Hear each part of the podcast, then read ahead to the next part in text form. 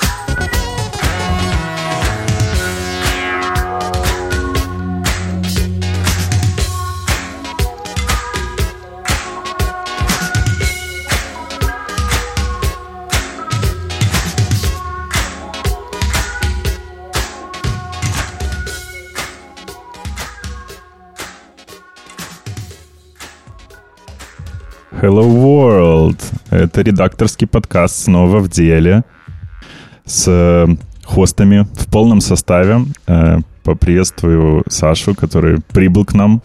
Усіх вітаю добрый день. Добрый день. Як кажуць по-беларуску так. день. Я вывучу новое слово. И у нас сегодня еще к нам присоединился Вова Потапенко из школы Мидибай.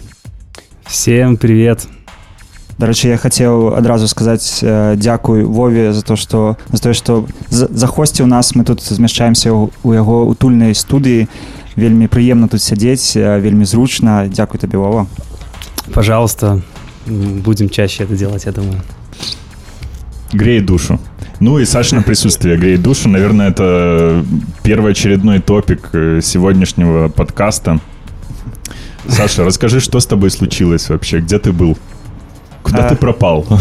Ну як кажуць я быў у месцах не столь аддаленных то бок я таксама заставаўся ў менску на апошнія 15 дзён. В цэнтре ну амаль у цэнтры так. У, а, была адкрыта фортаўка трох ну такім невялічкі праём адкуль можна было бачыць а, а, некалькі прыватных дамоў там быў уваход у гэты ВС дзе я сядзеў і я бачыў усіх людзей якія прыно сама ахвярна самааддана прыносілі перадачкі яны уставалі ў чаргу 10 6 сёмай раніцы ну такі вось хто героі насамрэч і ну гэта вельмі так натхняла і надавала сіл ты бачыў сяброў з акна так?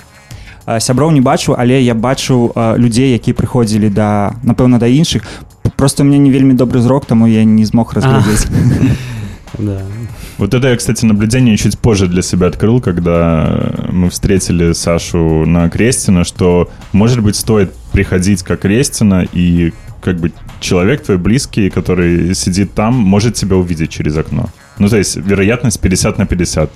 Ну, до речі, а, вось мой сукамернік, а, з якім я сидзеў яго ну так вельмі яму пашанціла што ён паглядзеў гэту фортаўку акурат тады калі больш побач чым звычайна праходзілі яго блізкія mm -hmm. яго так яго блізкі і ён змог іх агукнуць так. яны пачулі і яны змаглі паразмаўляць пры гэтым бо гэта было ве вельмі ну так вельмі пашанціла да.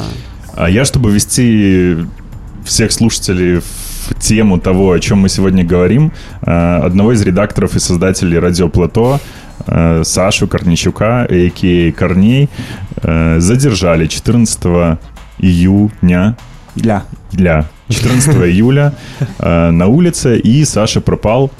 Э, С радара, усих радаров. Да, со всех радаров. У нас, заняло, у нас заняло около суток для того, чтобы найти, в каком суде искать Сашу. И вот совсем недавно Саша был освобожден после 15 суток ареста.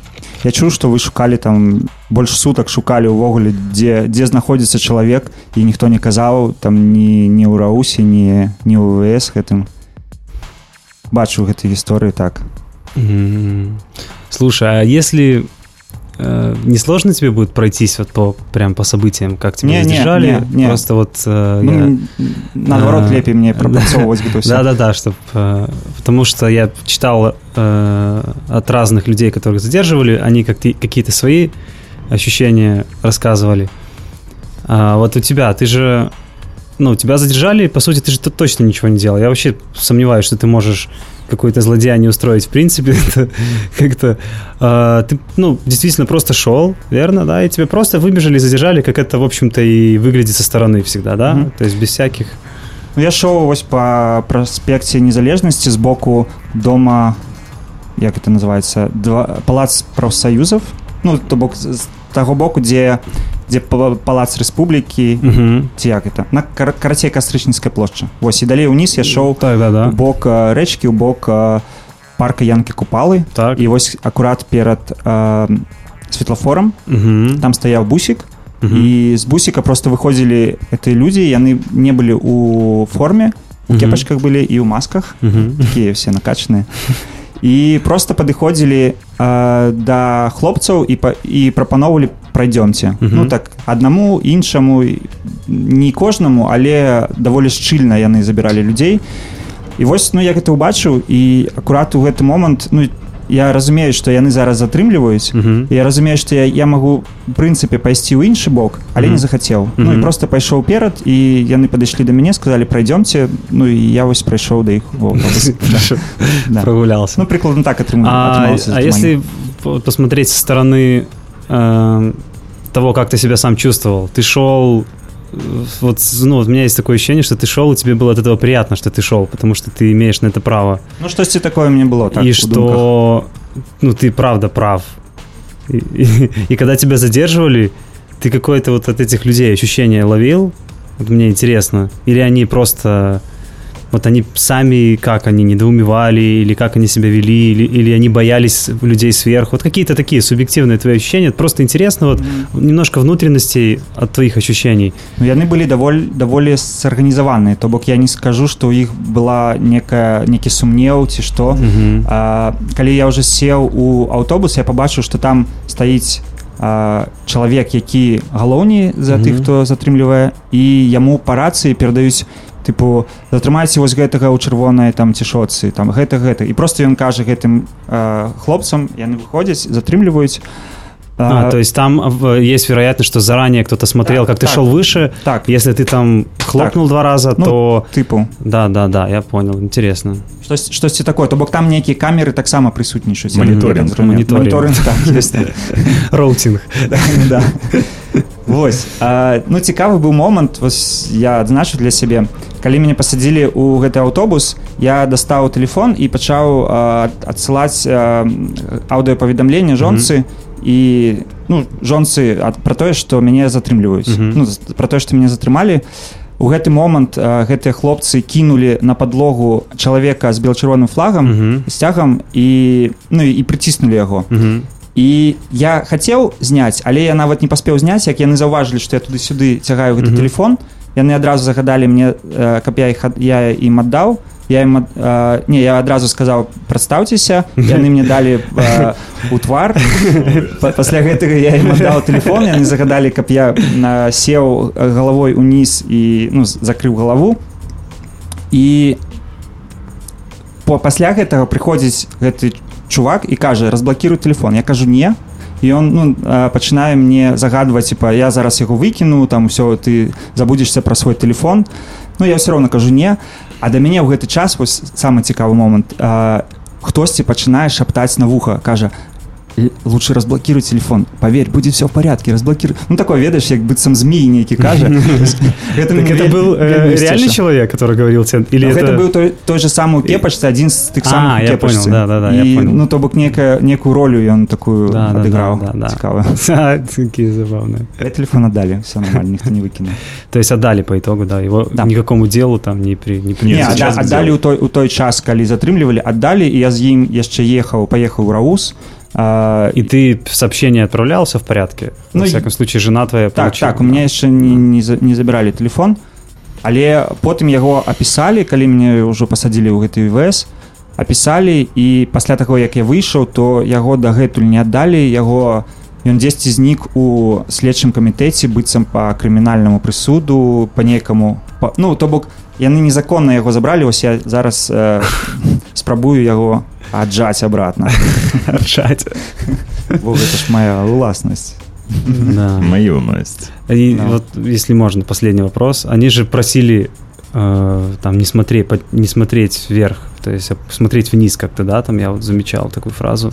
калі у Когда там опусти голову, да, и не смотри. Ну Вот так такой так, субъективный вопрос. Как ты думаешь, почему они не хотят, чтобы на них смотрели? можа каб не фіксаваць нейкія іх м, парушэнні у адносінах да іншых ну то бок ты становішся сведкай можа можа дзеля гэтага не ведаю можа гэта нейкі псіхалагічны момант бо быццам я ўсё мяне як ну як я нейкі тэрарыст якога трэба так трымаць Арестант.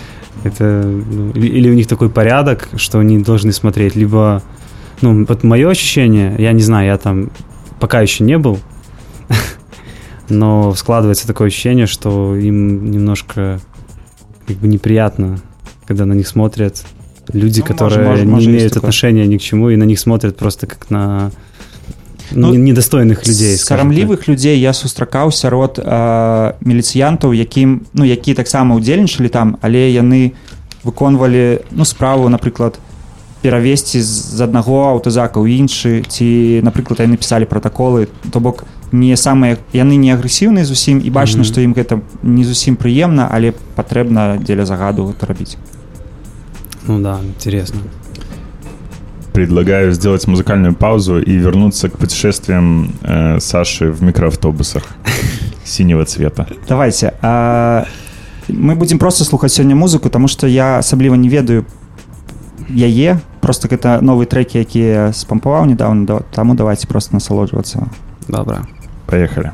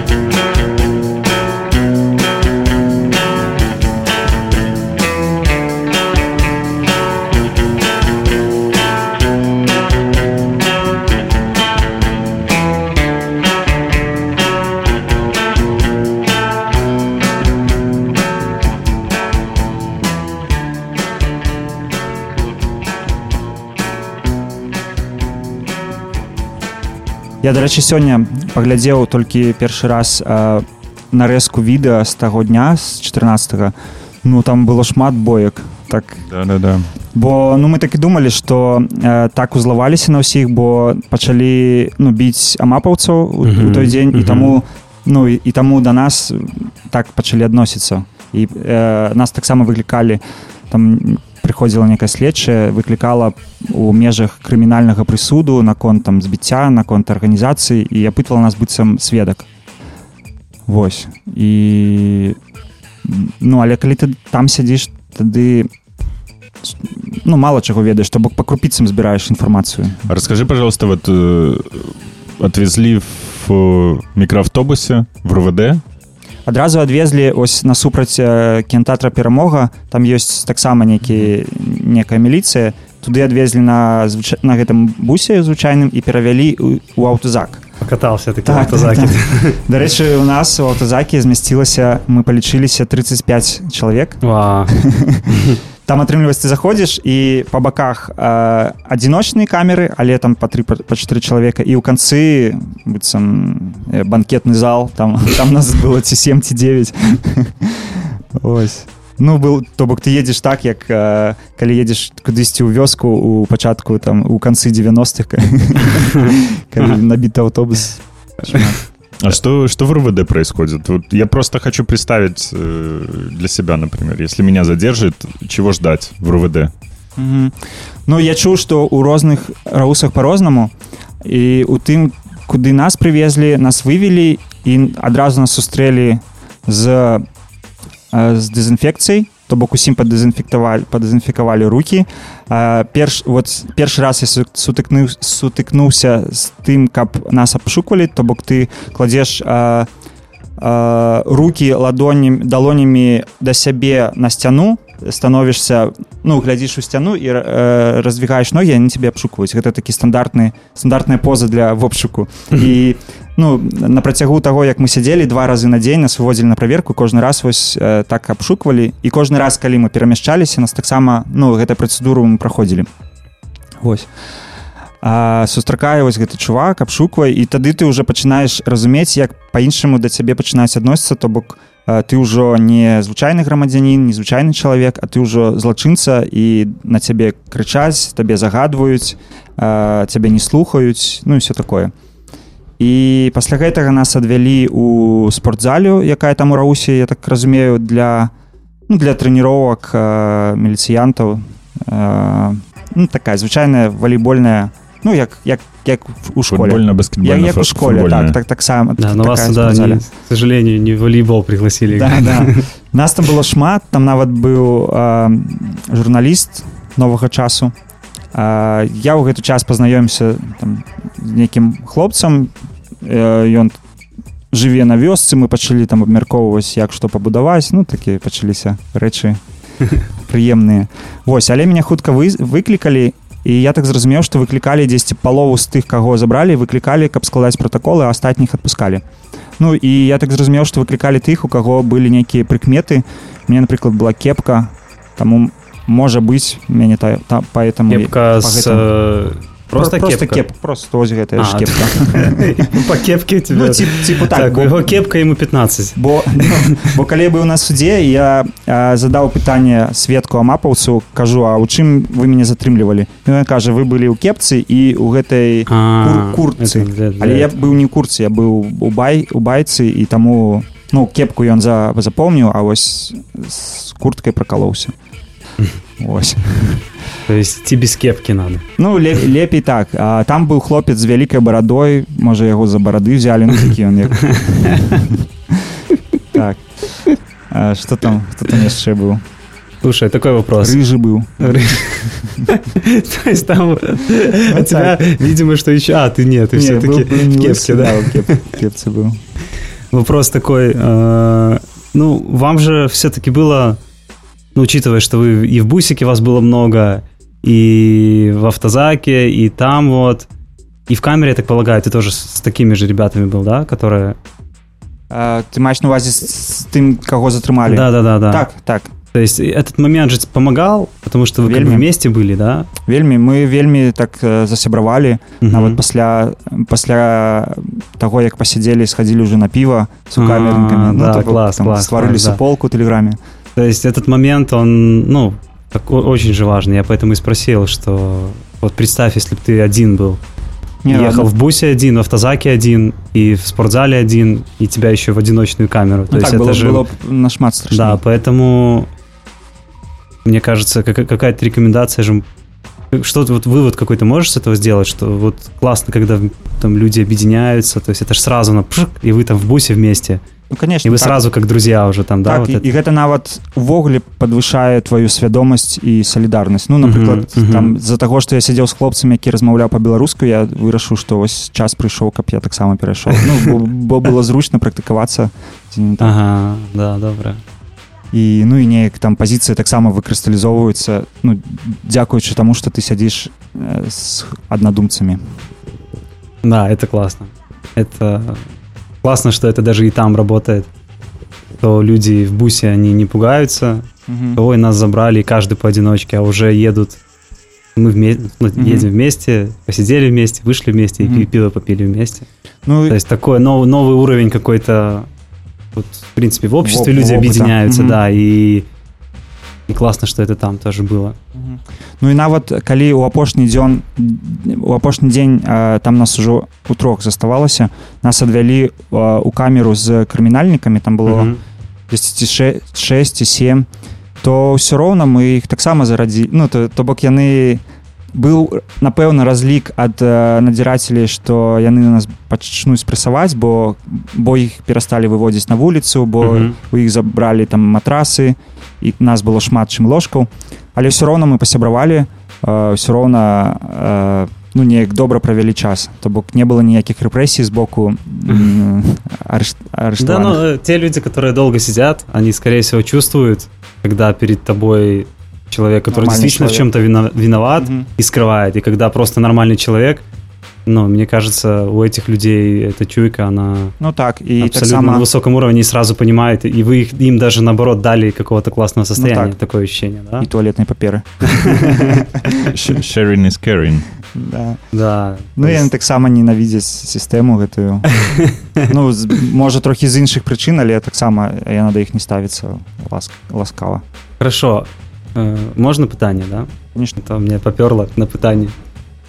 Ты, вот э, есть такая вот у людей черта у некоторых, я замечаю, что если их задерживают, они говорят, да я просто гулял, да я просто ходил тут, я вообще там магазин, т т т т т Вот лично у меня, я не знаю, как я поведу себя в этой ситуации, потому что я в ней не был, но у меня есть абсолютно, ну, абсолютная уверенность, это же так скажу, что если меня будут спрашивать, что ты там делал, я, я буду говорить, ну, мне не нравится то, что наш президент 26... Да я буду прям правду рубить, а, и мне кажется, мне от этого будет хорошо. То есть я не буду сам себя обманывать, и этим людям будет не очень комфортно. Вот насколько вот это я адекватно оцениваю, как ты можешь это вот охарактеризовать, вот этот момент. И те люди, которые пытаются оправдаться, что они в магазин пошли, не, неправильнее ли, я, не мне судить, конечно, но говорить, что, блин, да мне не нравится то, что происходит. Ну, задерживайте, раз вы такие дураки. Мгм. Но как ты вот к этому относишься? Мгм. Вот? Или это все-таки оставим каждому решать самому, как вести себя? Ну я дарэчы трымаўся гісторыі што я просто гуляў ну, Да? ну, насамрэч ты як бы з аднаго боку ты просто гуляеш і, ну э, мне падаецца што нельга садзіць людзей за іх матывы ну то бок Мгм. матыў это не ўчынак то Мгм. бок ты фактычна ты ж усё роўна гуляеш то Мгм. бок ты Не, ж это да. Ты это... ж там не калі б ты пачаў там э, ну э, гра- граміць вітрыны тады так тады, Ну, ну быў- да, было, а, было в некае принципе, могли бы за вот это, то, что нет, я пришел, потому что не хочу, они могли бы еще и больше срок дать, поэтому это... Это Ну, был максимальный. але Я, м- што мало ли там, ах ты такой, так это ты там, оказывается, моновцев бил, потому что тебе не нравится. То есть, мне кажется, в этом смысле, Мгм. да, есть смысл перестраховываться. А высветлілася што не што ты можаш быць э, у ладах с- э, со сваім сумленнем і казаць так што табе не падабаецца табе дадуць столькі ж сколькі Сколько, сколько и Саша. так, так што так што можна можна А, вот- а тебе такие задавали вопросы, что ты там делал? Это в суде где-то было? или Ну, ну как? пыталіся протакол. так так пыталіся што я там рабіў так У ну нас, да, це про суд сейчас нужно отдельный, да, какой-то отсек Ну, у нам меня сделать. складывалася картинка, бо я, ну, насамрэч, там, часто гуляю по вуліцы, там, хожу там по 10 тысяч крокаў кожны дзень, так што гэта, ну, вельмі укладывалася ў мою гісторыю. Конечно, І што я конечно, шоу у да, бок да. парка просто. Не, ну ты действительно как бы и гулял в тот же самый Ну, так. момент, как бы ты не, не соврал, ты не, не, не, там, не І- бежал, і не шел на выкрикав- работу. і не выкрикивал лозунг. Да, ну, так да, само. конечно. То есть это вопрос э, в том, что что ты там делал. То есть, как- ну, можно там. Короче, вот у меня вот я просто замечал, как люди сливаются, и мне почему-то кажется, что в этот момент они как-то немножко тушуются, которые прям совсем сливаются, знаешь, типа как будто, а, я тут лишний. А когда ты заявляешь о себе вот так, ну это какая-то моя Мгм. позиция, не знаю, насколько Некотор- она адекватная. Мгм. Некаторым казалі там у ну калі складалі протакол што калі яны прызнаюць віну с- там раскаюцца то тады ім дадуць штраф але это не спрацавала таксама то бок И- Еще и на камусь- камеру, да? камусьці давалі штраф Не, в камусьці чем, там вин- в чем вина в том, что мне не нравится мне мой президент, типа и в так. том, что он обманывает людей. То Ну, есть нет протокол, никакой вины. протоколы это составлены об участии в несанкционированном массовом э, мероприятии Да, да, да. и второе неповиновение милиции. 2334 23 4 Экспертно заявил. Предлагаю послушать трек и вернуться в здание суда. Да, в суд интересно было. Так, а попасть. до речі, калі ёсць пытанні таксама з радасцю адкажу поехали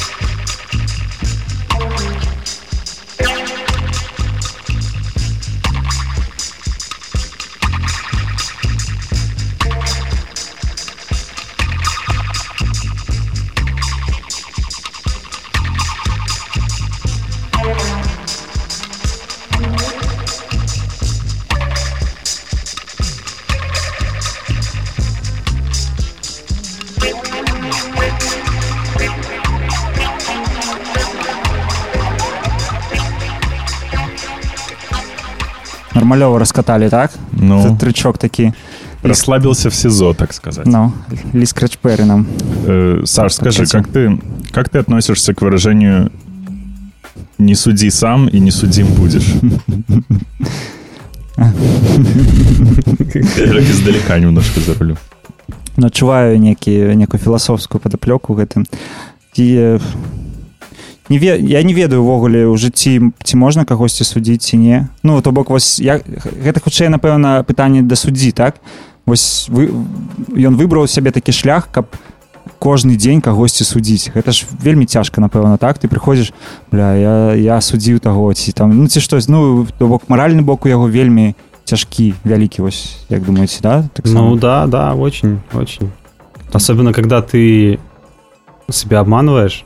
М, М, Ну, они же судили, они же понимали, что это все не по-настоящему, а сидеть-то ты будешь по-настоящему. Мгм.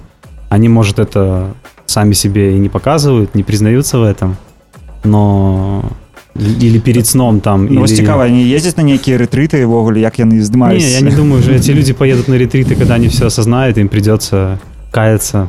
все наваліць адразу Ну да, м, слу- может такое, а может и не случиться, может они просто проживут Мгм. там такую серенькую, неинтересную жизнь и, і, все. па- і на пенсіі будуць чакаць сваёй смерці Да, да, и может Вы быть, уже л- драматично л- всё. Конечно, лучше бы им это прилетело не на пенсии, а пораньше, чтобы они еще сумели все-таки пожить, осознать так. что-то, но в конце на смертном одре, как говорят, там все перад вачами перед очами все пострикают и поймут, что они делали что-то плохое. Это самое, наверное, печальное, когда ты перед смертью понимаешь, что ты делал і он что-то. а, прям самазапаліцца ад э, гэтага ўсё- усіх эмоцый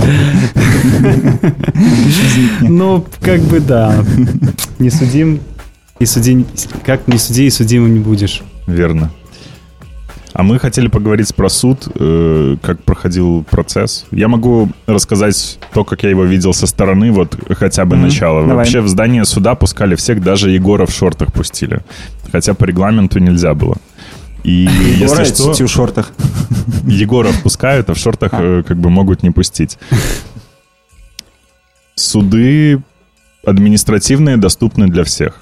Если вы хотите попасть на административное дело, вы можете попасть на любой суд. Не Вам не нужно близьким там. Мгм. быть с близким человеком. Вы просто приходите и говорите, я иду сюда. Э, А журналисты были, кстати? Э, Журналистов не, были, э, не было, А, были право- право- э, правооборонцы весны, которые были на всех судах, чтобы вообще следить за тем, Фиксовать. Фиксировать кто- просто, да. так. Я это называю фиксировать труп политической системы. Ну и судебной, видимо, тоже уже. Ну так. Н- У іх там, напевно, вже шмат справаў сабралося, дзе яны іх захоўваюць, невядома. Так вот, суды сейчас, я не знаю, как все, но Сашин суд происходил по скайпу. Это очень странная вообще вещь. Да, Особенно на фоне того, что нас онлайн не могли детей учить в школе организовать, а суды они так быстренько организовали. Это- Ну, вось яны каранавірус гэта іх некая не ведаю то бок яны д- вельмі клас дакладна двойныя стандарты рэалізоўваюць праз каранавірус калі ім па- калі ім патрэбна то ён ёсць калі не то не няма А это часто бывает у нас. То, что выгодно, так и используют это. А как вот ты суд, ты же был... э, э, ну, где ты был вообще? ну атрымліваецца то бок я прасядзеў усю ноч з міліцыянтамі яны складалі протакол Мгм. ну яны даволі хутка склалі але мы чагосьці чакалі і чакалі там некалькі гадзін просто адзін на аднаго сядзелі глядзелі Кто кого пересмотрел. Ну так. Ну, мы им там укидывали потрохи, типа, там, вам не соромно, там, всякое такое. Ну, и они, типа, робили такие стомленный вид, казали, ну, так, выбачайте, там, все такое. Ну, то бок, яны, яны нормалёвые были, Мгм, да, міліцыянты. Я отчуваю. Але я таксама запомнил прозвище. Я всіх прозвище запамінаў.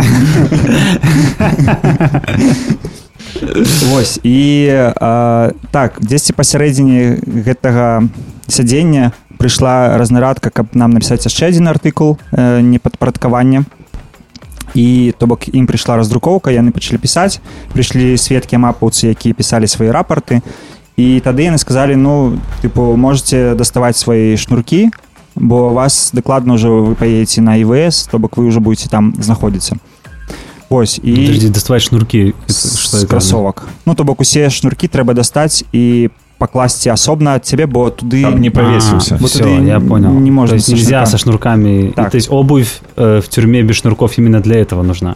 ну напэўна Ну, так да, я понял. Я просто читал твой пост, я не понял, а зачем обувь без шнурков. Ты там писал, что с собой взять, теплые вещи и обувь Мгм. без шнурков. ну бо Теперь незруч бо незручна Все, будзе все, просто я, я хадзіць. понял, да. Мгм. І яны могуць іх дзесьці згубіць меня ад ад чорту згубілі не аддалі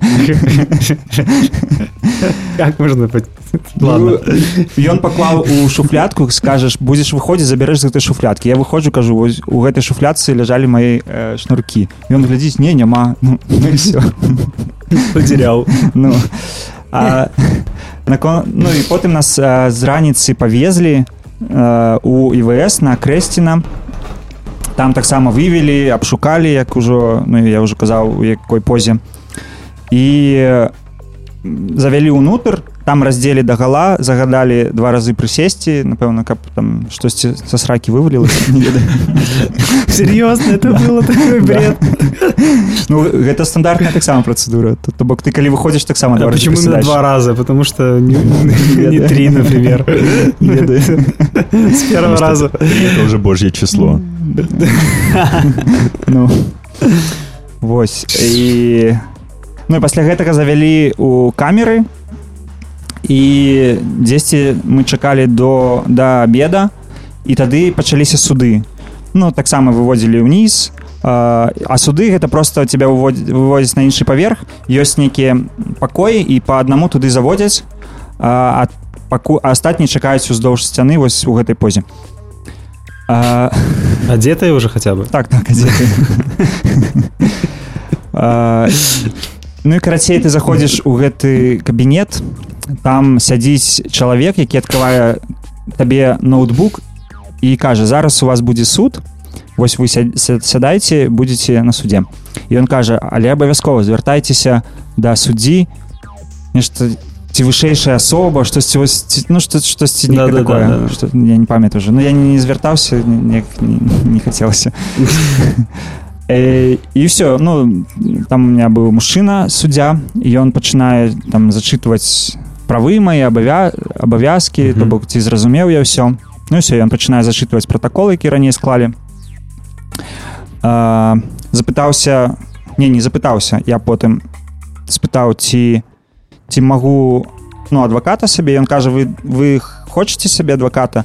Я сказаў не бо я разлічваў што яны мне дадуць зараз штраф і адпусцяць А калі я б сказаў што адвакат я падумаў што яны тады ад адкладуць паседжання і яшчэ правяду а для мяне там яшчэ адні суткі казаліся вельмі ну невыноснымі Ужо два дні прайшло. так так у першы дзень мяне не асудзілі бо не паспелі пера, перавялі на іншы дзень Вось. І потым да скайп да скайп канферэнцыі падлучаюцца сведкі два амапаўца яны ну, на нейкай кухні сядзелі і смешна што яны сядзелі ў масках хаця ну не патрэбна быць маска бо яны ж ну, у сябе дома сядзяць навошта і маска ну сэнсе гэтая медицинская маска А я думал, в этих маски шел, Не. которые... В этих ба- бала... Как они? балаклавах Балаклава. Дома. И детки бегают. Иди, я на работе.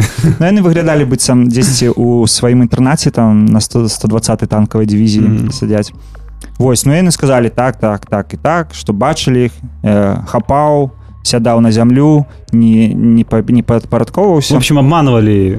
Ну э, да то бок у іх былі, былі таксама пэўныя рэч э, пэўныя ну, рэчы якія не патрэбны былі сказаць і мгм. і яны ад іх не адыходзілі Ну вось калі я задаў пытанне э, у чым я быў апрануты вось тады высветлілася што яны мяне з кімсьці зблыталі Ага. Вось і ну і все суддзя кажа ну вось вы вы вінаваты вось вам за один артыкул 10 сутак вось за іншы 5 вось вам у сувак- у сукупнасці 15 До свидания. До свидания. ну 10 это все доўжыцца ну не ведаю 20 хвілін хвилин. 20 мне падалося хвілін за 9 меня 20 хвилин. Но вообще 15 минут э, в здании суда, когда вывешиваются списки, отведено 15 минут на каждое дело. Такое. Ровно. Там быў хлопец які здымаў а, сваё затрыманне і яго даўжэй разглядалі і быццам бы там быў нармалёвы суддзя які мог вынесці нейкі там а- апраўдальны протак э, прысуд але ўсё роўна далі все роўно далі там 12 напэўна яму сутак Слухай, а калі б ты за, за, запросіў адваката, то нешта б змянілася ці А, не? мне падаецца што тады б яны адмовілі ў ім бо адзін з хлопцаў прасіў адваката і яму не далі. Адмо- Адмаўлялі Мгм. в этом. то бок ну нічога б не змянілася ну вось і адвялі зноў прапанова такая Ну, была... Хотите? Хочу. Не Э, дадим. Да, да, такая. хаця яны абавязаны даваць Ну, шмат чаго абавязаны. ну і ну і все нас адвялі зноў тую камеру і мы ўжо пачалі ну неяк абжывацца ўжо з сэнсам Но таго. до- доб- добро, что вот э, вто- пов- повторюсь, что очень хорошо, что вы были вместе. Это прям, ну, что меня, когда, ну, мне вот ребята сказали, да, что вот, блин, такие дела у нас. И я думал, блин, это ж, если он один там, то есть мне почему-то представлялся, ты один и вообще вся тюрьма там. И тебя там оно бомбит. А оказывается, что если со своими ребятами, то, в принципе, это вполне, да. Ну я уже пісаў што у нас там один хлопец два хлопцы бізнесмены один топ-менеджер один Мгм. айцішнік і один э, ну з шмат у яго было крымінальных прысудаў то бок такая разнашорстная кампанія але але большасць з іх ну паспяховыя людзі даволі Ну, так, ну А якімі як цікава было да. размаўляць так Вось Вот такой суд. да. Но самое неприятное, как бы вот приятная сторона в том, что есть э, коммунальность, а неприятная сторона в том, что нет связи. Коммунальность это... Коммунальность я имею в виду о том, что есть люди, с которыми можно поговорить, и ты как бы не один находишься в этой Да, это, ситуации. это а коммунальность. самое да. неприятное, ну, мне кажется, это отсутствие коммуникации какой-либо С внешним, Ну, с внешним виду, миром, и как бы, ну, в двустороннем порядке ее нет. Но если выбрать, то лучше. То есть тебе д- дадут там позвонить, и ты будешь один, либо ты будешь с ребятами, ну, единомышленниками, скажем так, но ты можешь не звонить. Я бы даже не знаю, что бы я выбрал. Мне кажется, что гораздо полезнее, ну, вот, ну, лично... ну, вось мне- той крымінальнік напрыклад казаў што яму а, больш падабаецца сядзець аднаму ну, то бок Ну, ён неяк прызвычаюся не Ну, ведаю. ну, он же криминальник, ну то и- А вот, э, ну вот если вот, давай вот сейчас, вот мне интересно, Вот как тебе? один звонок жене по утром, э, там... Каждое утро? канал. Ну, например, там, да. И ты один, либо... С книжками тебе? с- Книж... Не, с книжками... А, с книжками? Не, я имею в виду, вот как вот у тебя Конечно, было. один- конечно, конечно, лепее телефоновать Да, с да. Джонса и с книжками Да, да, один. да, с книжками. Ну, хотя, ну, да, непонятно. Но... Ну, Але а, у нас адзін з хлопцаў апошнія два дні адсядзеў у карцеры не ведаю чаму яго пасадзілі туды і он сядзеў адзін і без кніжак і яму не давалі нікому тэлефанаваць Ну, это вот самый плохой вариант. да ну ён казаў што было цяжка Да, так тя- тяжко, когда ты изолирован полностью. ну і там а, Постоянно к- это. пакой такі нашмат менш там адзін на два метры то там нікуды не паходзіш Окошко было. акошка было так але а яно такое му- ну замутнёнае то бок не бачна што там адбываецца Вось. Я слышал о том, что в карцере можно считать время по тому, как часто открывается, как это сленговое выражение, кормушка. Мгм. А, там адзін з хлопцаў мог вызначаць час па гуку а, машыны якая прыязджае да івс бо гэта машына якая прывозіла ежу і т- гэта значит что было роўна а, поўдзень роўна 12 і і ён адрозніваў гукі розных машын то есть ён е- ведаў што гэта менавіта тая машина.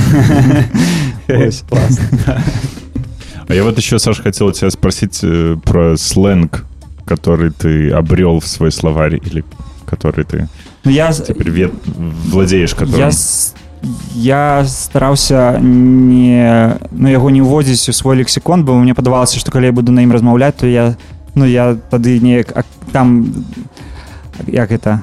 Асімілююся быццам быццам я там і павінен знаходзіцца Вось то бок я уже ну пра яго казаў ужо калі выйшаў а там не карыстаўся ім ну так с- сярод такіх звычайных это камеры называются хата а, матрас называется вата. А, что яшчэ Пока что можно стихи писать. ну, ложак называется шконка. А, калі тебе пераводзіць з іншую з аднаго з адной іншай камеры гэта кілішаваць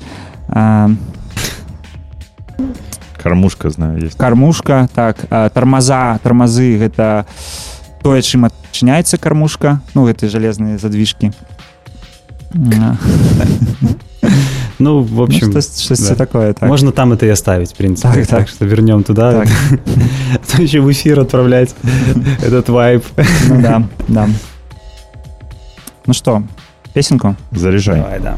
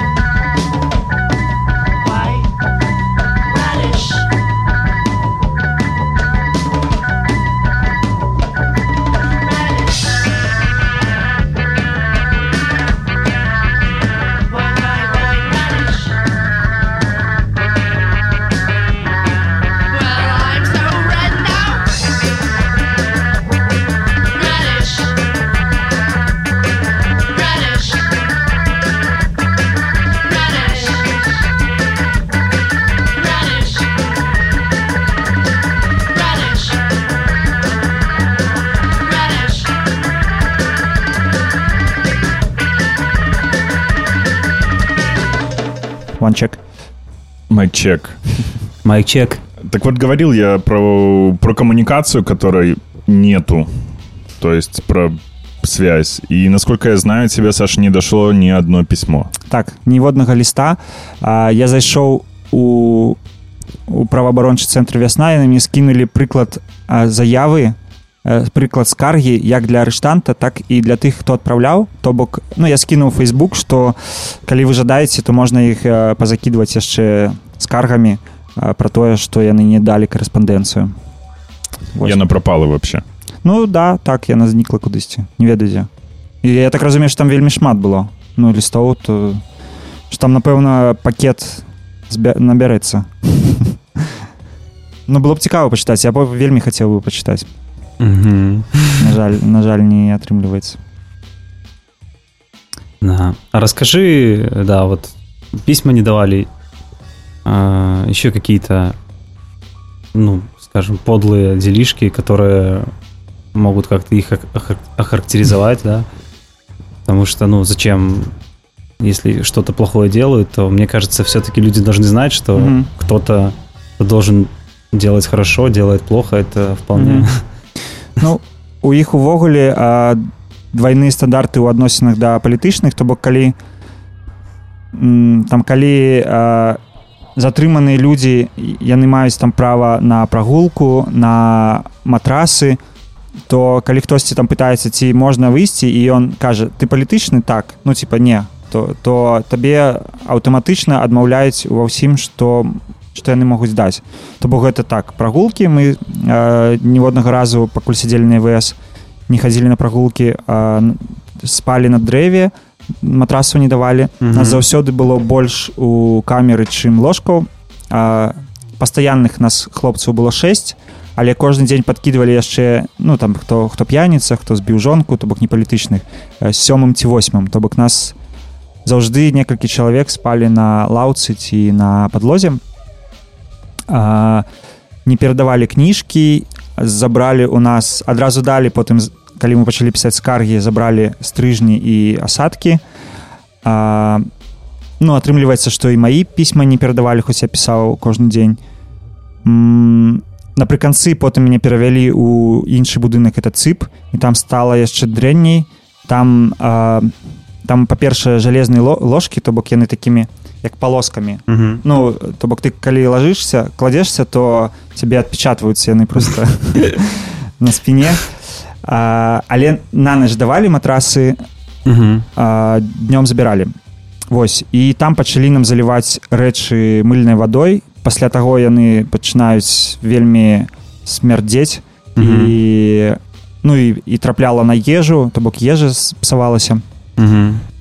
І один раз нас вывели у дворык а 9 раніцы а дворык это ну прыкладна як ведаю як палова пакоя гэта ну Мгм. там 7 крокаў даўжыню дарэч роўна.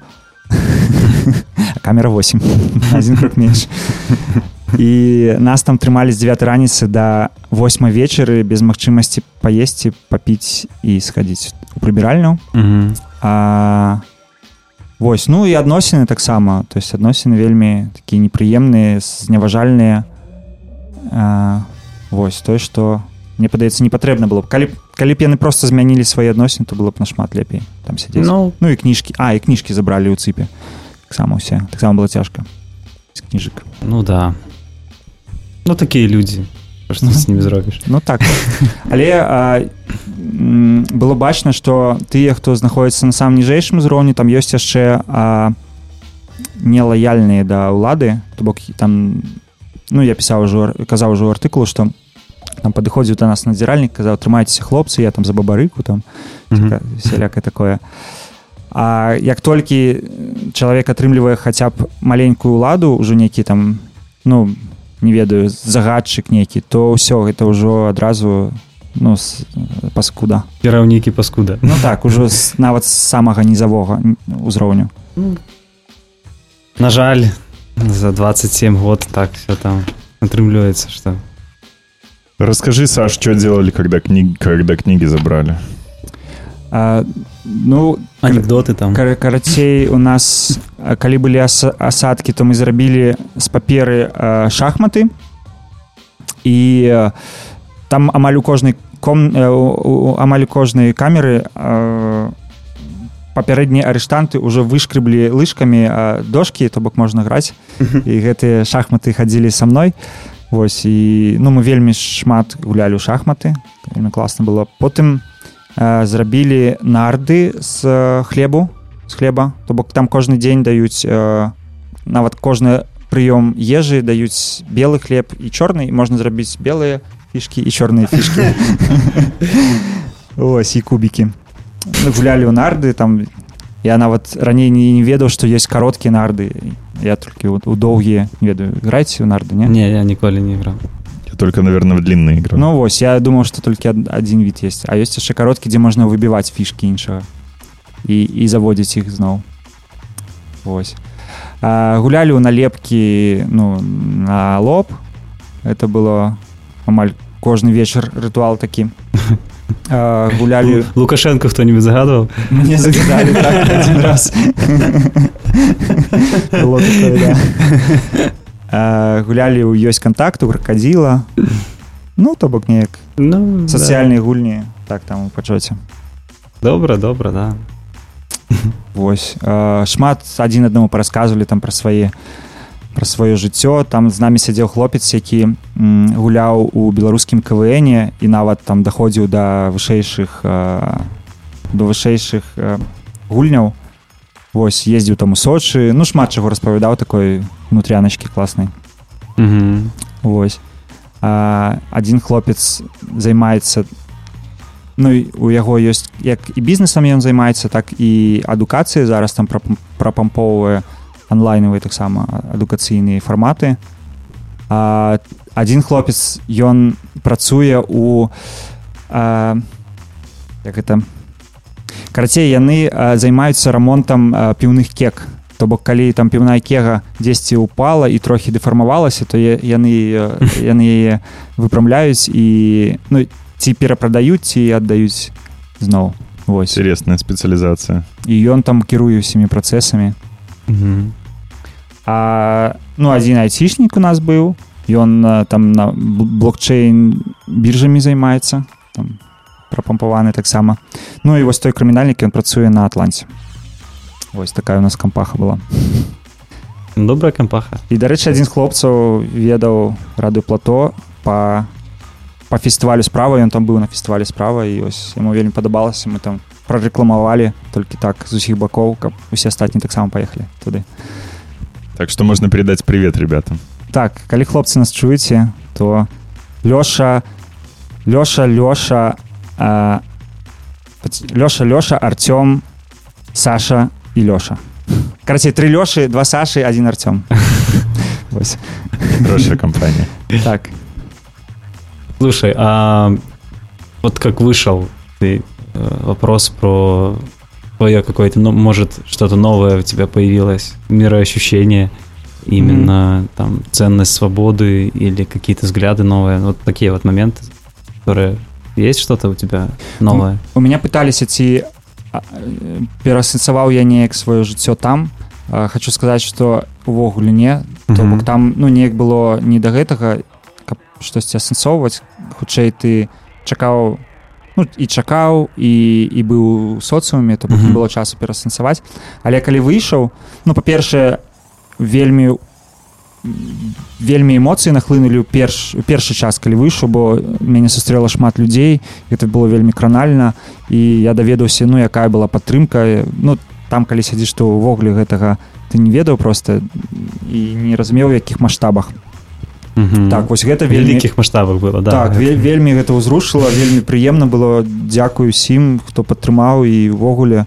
ну гэта класна і мне падаецца што вось акурат там сённяш сёлетні год гэта якраз пра салідарнасць пра Да, так.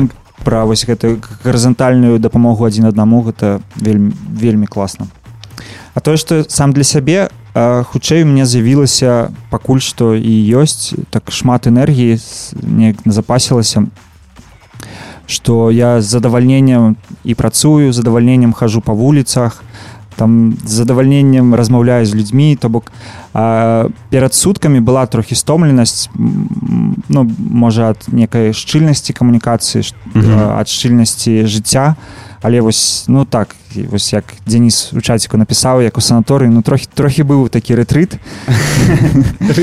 ну, Беларускі 13 з паловай рублёў каштуе на дзень так дзень на дзень ось Э, Медитировали там? Проб- Так, так, да, так. были? Так, а, ну, я распавёў, што я там свой час ездзіў у Таіланд і абзавёўся практыкай медытацыі і вось а, некаторыя разы ну не нават амаль кожны дзень у нас былі калектыўныя медытацыі мы сядалі там і замірала хата. Да, это... И не, не милицианты не, не как это проходит? не, Не- там, там дарэчы яны хутчэй за ўсё бачылі бо па-першае ёсць Камеры? камера якая ўсё глядзіць а па-другое надзіральнікі павінны кожныя 10 хвілін заглядваць у глазок там ёсць такі задвижка такая ён глядзіць заўсёды Вось напэўна бачылі але я думаю што да іх всякі людзі прыходзяць што там уже не здзіўляюцца да. Да. Ну, неяк мне, мне здаецца, што ім неяк было не, не ну, как, я по- по-русски попробую, немножко они были в смущении, потому что когда они видят какое-то проявление духа, ну, у меня вот складывается какое-то такое ощущение свое, что им, ну, они не смогут вас прийти и сказать там, а ну-ка тут быстро встали, типа, ты- может, они и сделают это, но точно не так, если вы там просто, например, там спали или там что-то делали. Именно какой-то такой процесс происходит, особенно коллективный. Очень, мне кажется, это интересный момент такой. Если практиковать это в тюрьмах, то... Ну, я думаю што у каго засталося хоць кропля сумлення то на, на яго гэта Да, дакладна да, я, я, я- а мне кажется, если человек жив, у него сумление присутствует. Ну, и пока он жив все-таки. И вот, Ты вот- думаешь, что нават у тых Да, у конечно. тых да, самых Да, да. Я, Мгм. думаю, я думаю, что так или иначе им робится кепско. Может, во снах там, может, как-то. Можа, Потому что можа. ну, не может живое существо жить без любви. Это абсолютно... Мгм, можа. Ну і таксама што магу сказаць што яны дакладна не дасягнулі сваёй мэты каб некага там зламаць і Да, не, это, это, самая, это Ну. самая главная мысль, да. не ведаю для тады навошта яны гэта ці разумеюць яны па-першых гэта і навошта яны гэта рабілі але... Ну, да, интересно. Спасибо. такие процессы. А я еще хотел спросить, привычки новые появились, если уж не говорить про социальные штуки. а, раней я чысціў зубы пасля сняданка зараз перад сняданкам Нормально. А графік Інтарэсна. о, вот это такое пытанне графік твой час сна ён э, змяніўся ты раней падымаешься блин я я б хацеў бы захаваць той графік але зараз просто так шмат працы што мне даводзіцца там і начамі трохі працаваць ну то бок я зараз вяртаюся да ранейшых графіку ну нічога не не, не зраблю не цудоўнага графіку. так але ну няма магчымасці Ну, то что есть графік там то гэта гэта Так, добра так, да? гэта вельмі добра што па, па, па графіку ты еш э, там, мо- можаш Ретрит. ну, можаш Ретрит, спаць сапраўды. колькі, хочаш так у цябе есть свабодны час на кніжкі На гульні. на гульні так на просто па- пагутарыць ну у гэтым ёсць нешта пазітыўнае да, ну бачыш что ты пазітыўна знайшлі. Ну. Песню заряжай. песню але ну яшчэ яшчэ будзем размаўляць так? Ну, да. ну, давайте тады давайте марвіна гае паслухаем. А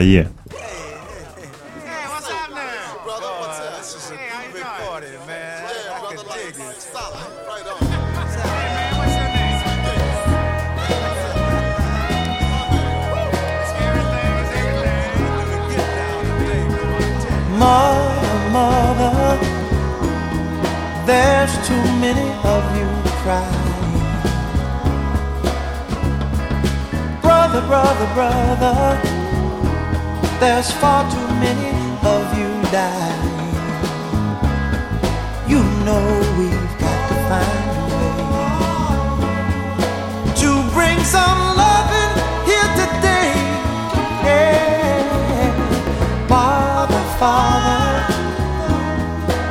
don't need to escalate. You see, war is not the answer, for only love can conquer hate. You know we've got to find a way to bring some love in here today. Oh, picket lines and picket signs. Punish me with brutality. Talk to me so you can see oh, what's going on. What's going on? Yeah, what's going on? Oh, what's going on? Ah, right on.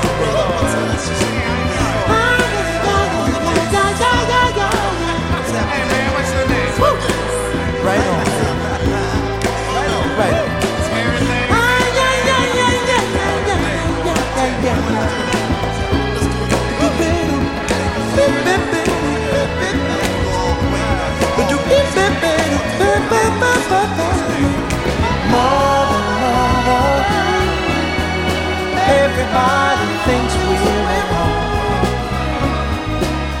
Oh, but who are they to judge us? Simply cause our hair is long. Oh, you know we've got to find. Bring some understanding here today. Oh, oh, oh. Pick it loud and pick it sound. Punish brutality. Come on, talk to me. So you can see what's going on. Yeah, what's going on? Tell me what's going on. I'll tell you what's going on. Ooh. Right on, right on.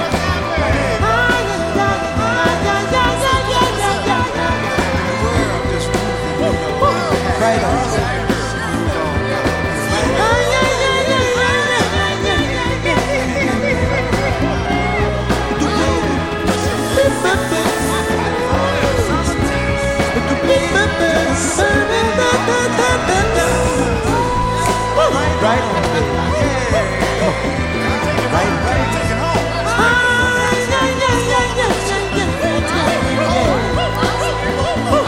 Right on.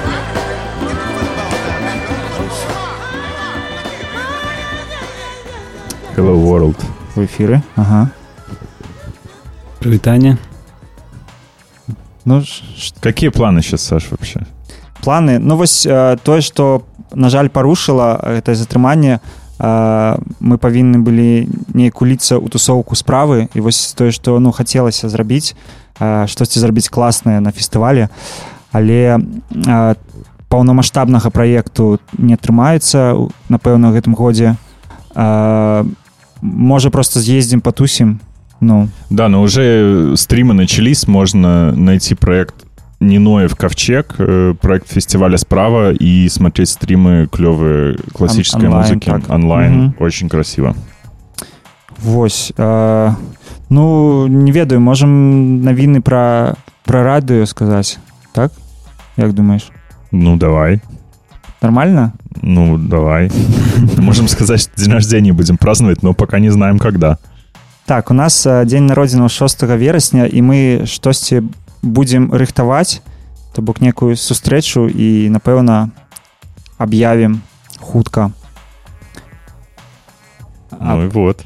і все пакуль так Ну и все. добра пакуль, пакуль тады все што скажем Там еще есть козыри в рукавах. так ну мы уже будзем іх даставаць э, калі я намалюем іх Э, Предлагаю попрощаться. да давайте э, с нами был Вова Потапенко. Спасибо, что предложили поучаствовать в вашей спасибо, компании. спасибо Вова, за удзел так Саш Корничук. нарэшце нарэшце могу казаць что хочу и, и Паша Кирпикова были с вами, и мы вели эфир из э, MIDI By. Это э, школа музыки, э, которой управляет и занимается Вова Потапенко. Приходите Да. к Вове заниматься музыкой. Спасибо большое. Всем хорошего дня. До свидания. І апошні трек мы паслухаем а, э, нашага сябра Асламіна Лёша Асламіна трек называется Last Party Before Quaran- Quarantine Quarantine quarantine. Quarantine. А, і ну па-першае назва такая last party before quarantine а па-другое што вось я дзесьці можа ў той дзень можа ў дзень перад тым як затрымалі яго якраз слушаў слухаў ён якраз тады і выйшаў ну няхай гэта будзе сімвалічны трек пад занавес гэтага падкаста всем пакам